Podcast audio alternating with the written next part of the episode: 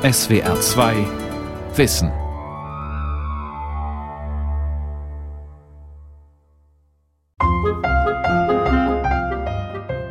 Bei Alfred Adler schätze ich insbesondere seine humanistische, ausgesprochen schlichte, aber sehr, sehr tiefgründige Art und Weise, wie er den Menschen gesehen hat.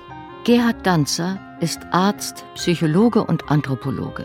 Er lehrt an der Medizinischen Hochschule Brandenburg und an der Universität Potsdam. Bei Adler gibt es ja Lebensaufgaben, Liebesarbeits- und Gemeinschaftsfähigkeit. Das ist immer die Bezogenheit auf die anderen. Bernd Riegen ist Ethnologe, Psychologe und Professor für Psychotherapiewissenschaft in Wien. Ich spürte an mir, dass ich offener werde und dass ich auch äh, bestimmte Lebensmuster mit lebendigerem Blick in Augenschein nehme. Alfred Adlers Denken kann das Leben verändern. Das meint Alexander Kluy. Er hat eine Biografie über ihn geschrieben. Alfred Adler und die Individualpsychologie. Eine Sendung von Rolf Kanzen. Leben heißt, Leben heißt sich, entwickeln. sich entwickeln. Schreibt Alfred Adler in seinem 1933 erschienenen Bestseller Der Sinn des Lebens. Hier und in anderen seiner Spätschriften behandelt er allgemeinverständlich Lebensfragen über die Aufgaben des Lebens, die Bedeutung von Lebenszielen, über soziales Handeln und eine humane Gesellschaft. Autoren von Ratgeberliteratur haben von Adler gelernt, Sorge dich nicht, lebe. Mehr Erfolg und Lebensfreude in drei Minuten. Du musst nicht von allen gemocht werden. Ich lese zwei Kapitel, dann bin ich ein anderer. Ich lese ein drittes Kapitel, dann ist sogar mein Partner noch ein anderer. Und ein viertes Kapitel und dann bin ich Millionär.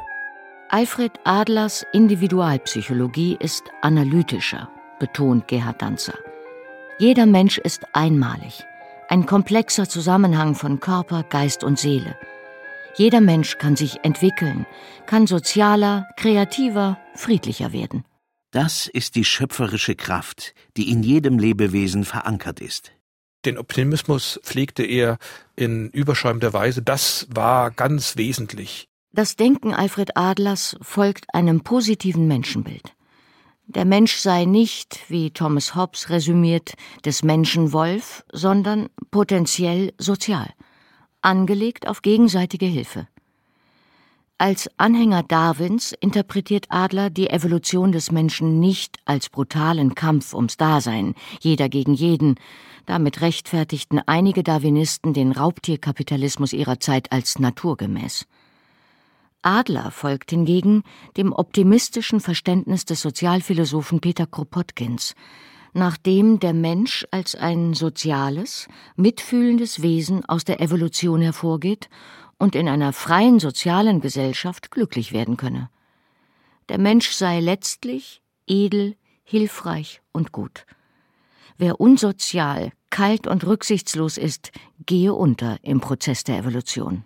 Da liegt doch eigentlich eine heimliche Gesetzmäßigkeit vor, als ob der fragende Kosmos befehlen würde Fort mit euch, ihr habt den Sinn des Lebens nicht erfasst. Das ist ein unverwüstlicher Optimismus. Meine Güte, wo nimmt der diese Ideen und diese Haltungen und diese Gesinnungen her, zu denken, der Mensch ist potenziell ein Wesen, das sich gut entwickeln wird und das sehr, sehr viel soziale und kulturell wertvolle Impulse in sich trägt. Ganz anders Sigmund Freud, Alfred Adlers pessimistischer Kollege und späterer Kontrahent. Freud spekuliert darüber, dass in der Menschheit ein Destruktions- und Todestrieb wirkt. Anders ließen sich Aggression, Mord und Krieg nicht erklären. Doch Adler bleibt dabei. Es gibt eine Tendenz zu vernünftigem Verhalten, zur Vervollkommnung, obwohl auch er als Jude unter dem Antisemitismus zu leiden hatte, den Ersten Weltkrieg hautnah miterlebte und seine lang gehegten Hoffnungen auf eine soziale Revolution in den 1920er Jahren aufgeben musste. Einige Stichworte zur Biografie Alfred Adlers. Geboren am 7.2.1870 in der Nähe von Wien als zweites von sieben Kindern einer kleinbürgerlichen jüdischen Familie. Als Kind war er oft krank, litt an Rachitis und einem Stimmritzenkrampf, der ihn beim Weinen ohnmächtig werden ließ. Unter dem Begriff Organminderwertigkeit werden diese Krankheiten später wichtig für seine Theoriebildung. 1888 bis 1895 Studium der Medizin in Wien. Ausbildung zum Augenarzt, später zum Internisten und Neurologen. 1897 Heirat mit der russischen Jüdin Raisa. Alfred Adler lernte die Frauenrechtlerin in einer sozialistischen Studentengruppe kennen. Noch brennen deine Küsse auf meinen Lippen, du Herrliche, die mir mehr gab, als ich vom irdischen Glück hoffte. Vier Kinder, 1898 bis 1909. Raisa war Feministin und blieb überzeugte Marxistin. Russische Revolutionäre wie Trotzki besuchten das Ehepaar Adler in Wien. Im Gegensatz zu Alfred Adler sympathisierte Raisa auch nach der russischen Revolution mit der Herrschaft der Bolschewiki und dem autoritären Staatssozialismus. 1900. Adler praktizierte als Arzt in einem armen Arbeiterviertel und schrieb Broschüren und Bücher zur Gesundheitspolitik. 1902 bis 1911. Adler war regelmäßiger Teilnehmer der Mittwochabendgesellschaft Sigmund Freuds. Hier wurde unter der Leitung Freuds dessen Psychoanalyse diskutiert.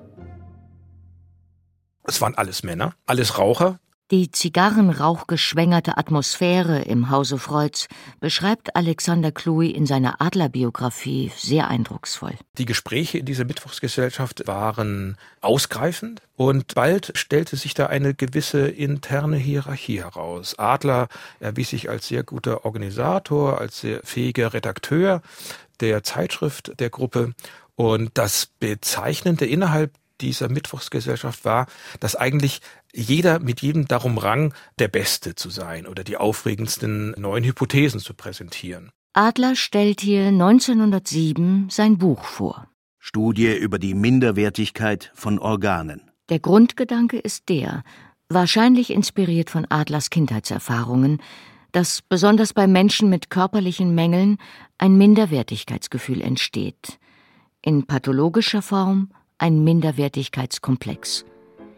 Diese Minderwertigkeit wird durch besondere Anstrengungen und Leistungen kompensiert oder überkompensiert.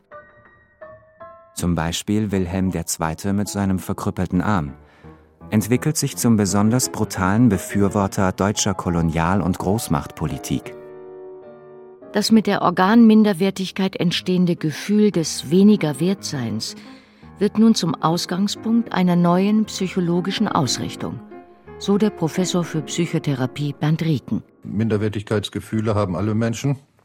Und äh, der Minderwertigkeitskomplex ist eine überstarke Form, wo man sich besonders klein, hilflos und minderwertig fühlt und sich dann entweder zurückzieht oder mit aller Gewalt alle Kräfte einsetzt, um diesen Zustand zu überwinden und dabei auch rücksichtslos gegenüber anderen Menschen vorgeht. Minderwertigkeitskomplexe können Menschen erstarren lassen in einem geringen Selbstwertgefühl mit Ressentiments gegenüber denen da oben und der Bereitschaft, sich unkritisch zu identifizieren mit so etwas wie Volk, Vaterland und Führer. Oder sie führen umgekehrt zu Überkompensation, zu einem Dominanzverhalten, rücksichtslos nach oben zu wollen, arrogant Macht auszuüben, dabei andere zu erniedrigen und keinerlei Kritik zuzulassen. In jedem Fall richten Minderwertigkeitskomplexe Schaden an und machen Menschen unglücklich. Minderwertigkeitsgefühle, so der Individualpsychologe Gerhard Danzer, sind hingegen normal. Minderwertigkeitsgefühl war für Alfred Adler ein Anthropinon, also eine Wesenseigentümlichkeit des Menschen, ob wir das wollen oder nicht. Wir sind eigentlich schon vorgeburtlich und dann natürlich nachgeburtlich bis zum Ende unseres Lebens permanent mit Situationen konfrontiert, in denen wir uns der Situation gegenüber in irgendeiner Art und Weise, wie er es nannte, minderwertig, inferior, nicht potent genug, nicht souverän genug fühlen. Das Gefühl, nicht gut genug zu sein in Schule und Beruf, das Gefühl, nicht empathisch genug zu sein in der Partnerschaft, nicht gut genug als Vater oder Mutter, nicht so attraktiv, nicht so klug und sportlich zu sein wie diese oder jener, Diese Gefühle, so Alfred Adler, veranlassen uns immer wieder dazu, tatsächliche Mängel zu entdecken und auszugleichen, zu kompensieren. So entwickeln wir uns. In der Entwicklungspsychologie wird Entwicklung heutzutage als ein lebenslanger Prozess beschrieben. Und wenn das stimmt, dann kann man Adler recht geben, denn das Minderwertigkeitsgefühl zu verringern bedeutet ja, äh, sich zu entwickeln, sich weiter zu entwickeln von einem als minder empfundenen Zustand in einen als höherwertig empfundenen Zustand. Adler spricht von dem Ausgleich des Minderwertigkeitsgefühls durch das Geltungs- und Machtstreben. Wille zur Macht, männlicher Protest. Alfred Adler greift auf Begriffe seiner Zeit zurück um die Kräfte zu bezeichnen, die dem Minderwertigkeitsgefühl entgegenwirken. Geltungsstreben, Erwerb von Handlungskompetenz, von Wirksamkeit, Souveränität gewinnen. Das wären die neutraleren Bezeichnungen. Mit diesem Ansatz geriet er während der Mittwochabendgesellschaft in Konflikt mit Sigmund Freud. In Freuds Psychoanalyse ist der Mensch letztlich von seiner Libido, verkürzt von seinem Sexualtrieb gesteuert.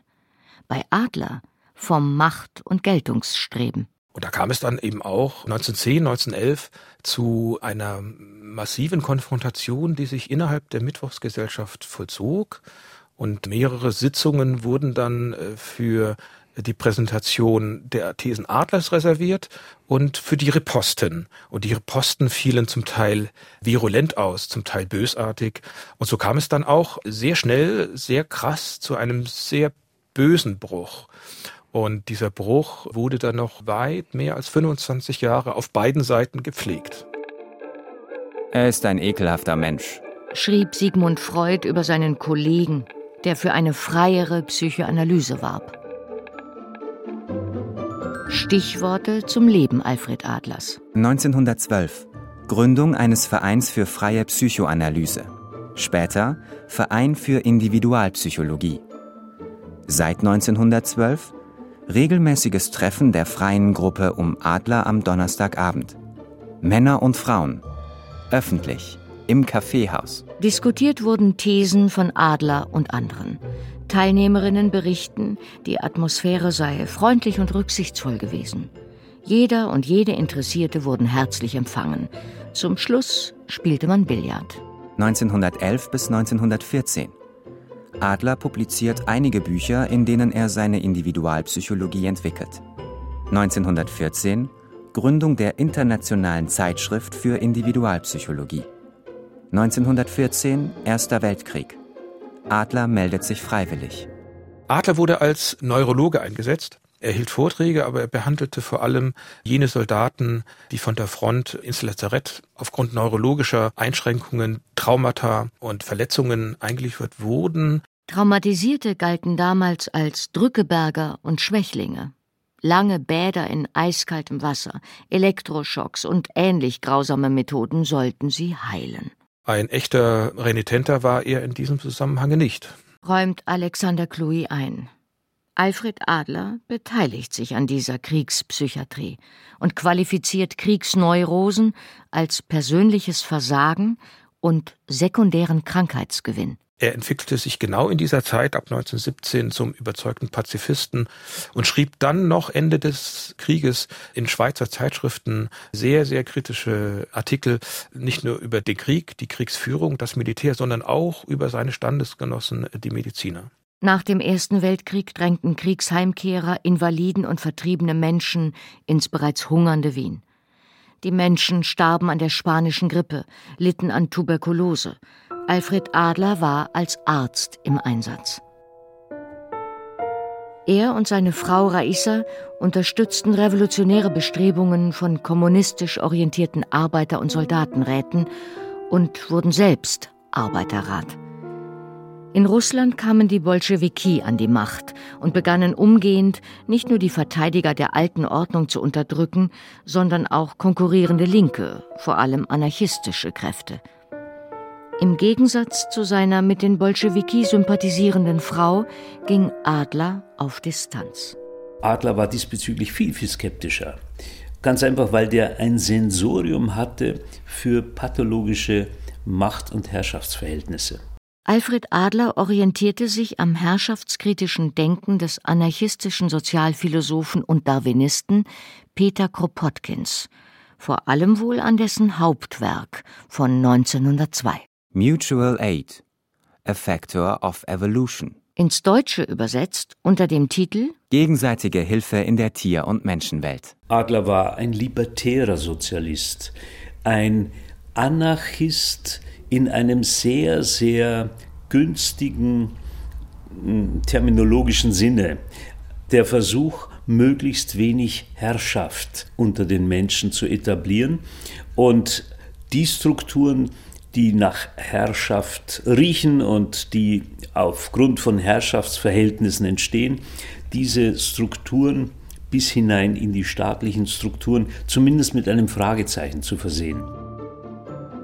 Ab 1920 Lehrtätigkeit an pädagogischen Einrichtungen im Sinne einer kindgerechten und nicht autoritären Reformpädagogik. Ab 1923 Engagement im Rahmen der Weltkonferenz für Erziehung. Vortragsreisen in Österreich und Deutschland. Seit 1925 Organisation von Erziehungsberatungsstellen in Wien. Eine Reihe neuer Schriften erscheinen, in denen ein neuer Begriff auftritt.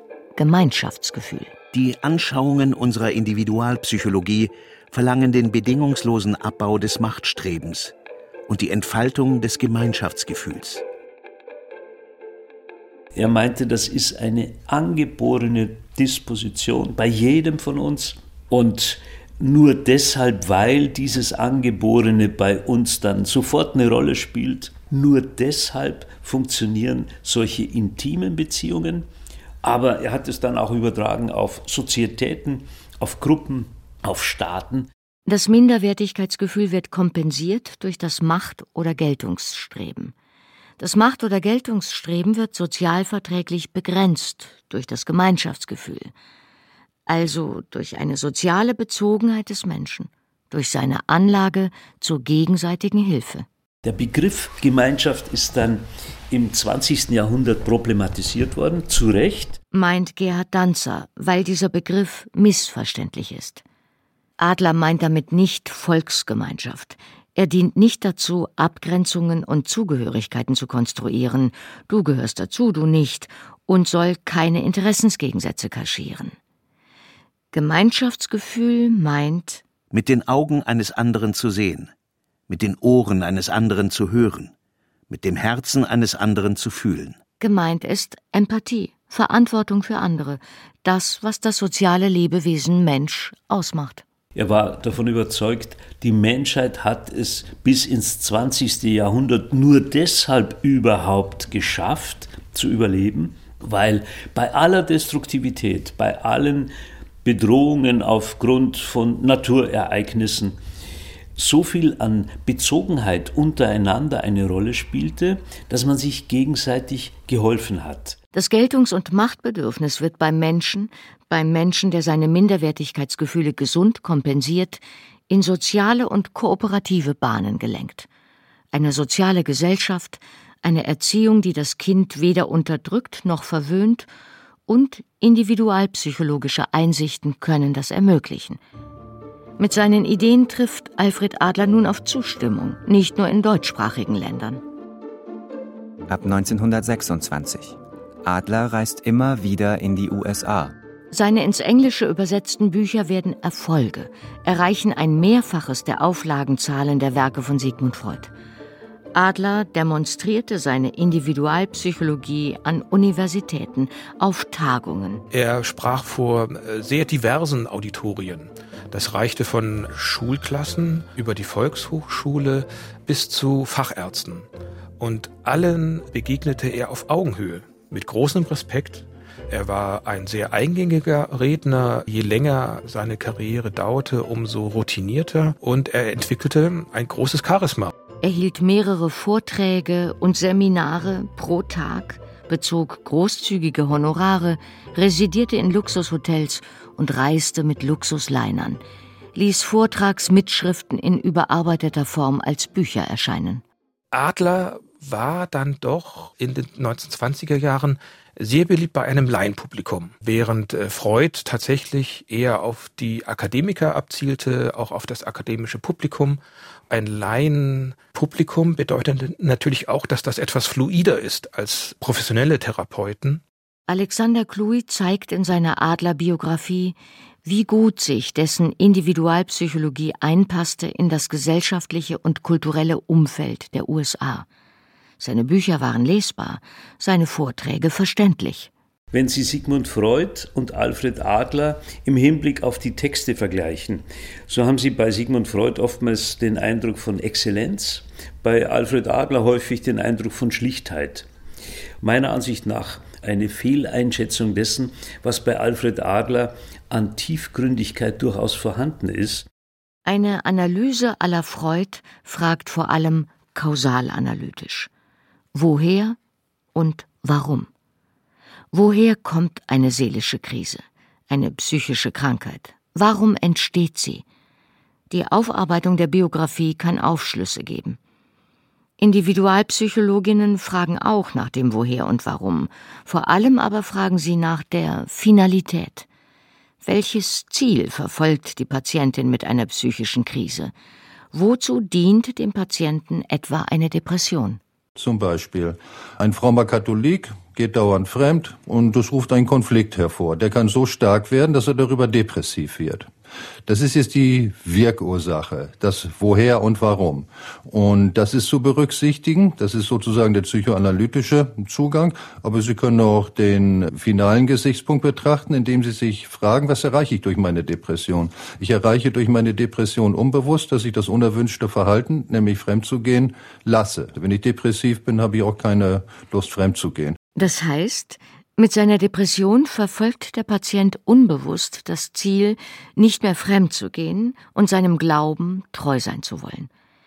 In der Psychotherapie hilft diese Wozu-Frage, weiß Bernd Rieken. Diese Dinge kann man den Leuten klar machen, dass man an seinen Symptomen unbewusst auch festhält, weil man irgendetwas damit erreichen möchte. Und das kann dann therapeutisch wirksam sein. Psychische Krankheiten, seelische Krisen haben einen oft verborgenen Sinn, ein Ziel, eine Intentionalität. Ein anderes Beispiel. Diagnose neurotische Depression bei einem jungen Mann.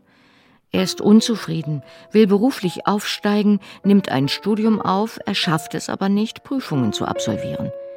Ihn hält die Depression am sicheren Status quo festzuhalten.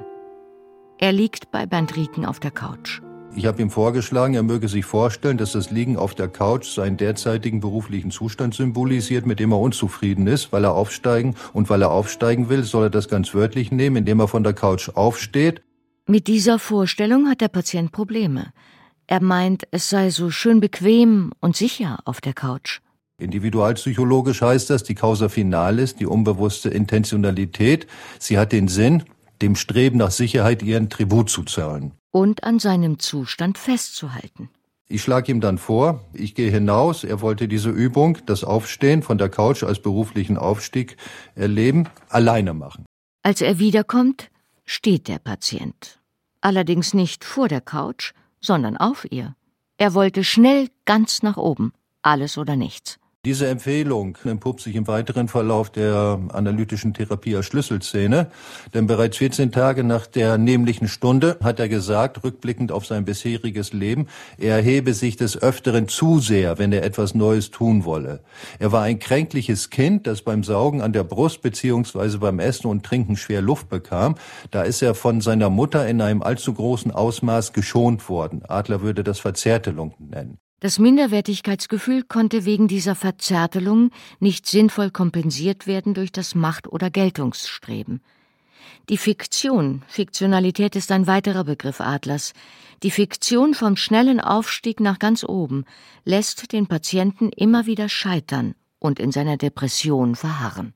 Und führt oftmals zu Verdruss und Enttäuschung, weil die angestrebten Ziele nicht erreicht werden. So. Das ist eine klassische individualpsychologische Therapie. Die Begriffe Alfred Adlers sind nicht nur im Rahmen der Therapie wirksam. Der Begriff Fiktion etwa meint, dass Menschen sich bewusst oder unbewusst bestimmte Bilder von sich und der Welt konstruieren, die ihnen helfen, sich in der Realität zu orientieren. Ein Mensch zum Beispiel, der zu einem pessimistischen Realitätsverständnis gelangt ist, ordnet neue Erlebnisse in dieses Raster ein. So verfestigt sich der Pessimismus zur Lebenshaltung. Fiktionalität bedeutet nicht, dass es etwas völlig Irreales ist, sondern dass die Ideen, die man hat, von der tatsächlichen Realisierung dann bis zu einem gewissen Grad abweichen. Alfred Adler schien sich die Menschheit optimistisch so konstruiert zu haben, dass das Gemeinschaftsgefühl sie zur Vervollkommnung drängt. In viel späterer Zeit wird die Kraft des Gemeinschaftsgefühls über alle äußeren Widerstände siegen. Dann wird der Mensch Gemeinschaftsgefühl äußern wie Atmen schrieb Adler und traf damit den Nerv der Zeit in den USA. Biografische Stichworte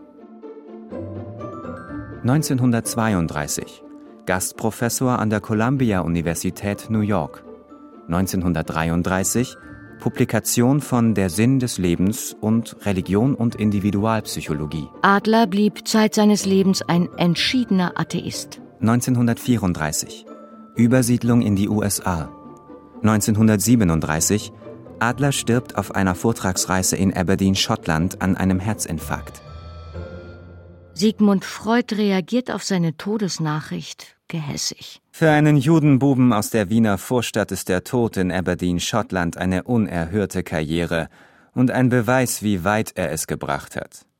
Wirklich hat ihn die Mitwelt für das Verdienst der Analyse widersprochen zu haben, reichlich belohnt.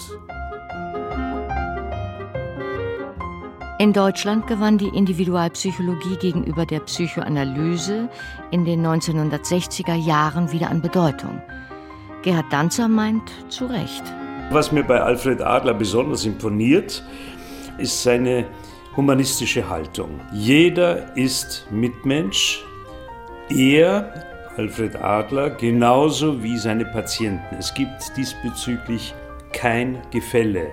Das war so eine Haltung von Alfred Adler. Adlers Biograf Alexander Kluy. Gemeinschaftsgefühl, Gemeinschaftsverantwortung. Gegen Ende gingen mir da auch die Augen immer größer auf. Das ist genau das, was wir in einer sehr fluiden, unübersichtlichen, extrem dynamischen und zerrissenen Gesellschaft zentral brauchen und was ich uns eigentlich mit der Individualpsychologie wünschen würde. Alles an uns ist richtig, normal, gesund entwickelt, sofern sie genügend Gemeinschaftsgefühl in sich tragen und zur Mitarbeit anregen.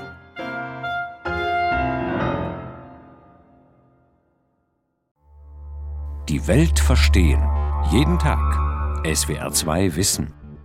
Manuskripte und weiterführende Informationen zu unserem Podcast und den einzelnen Folgen gibt es unter swr2wissen.de.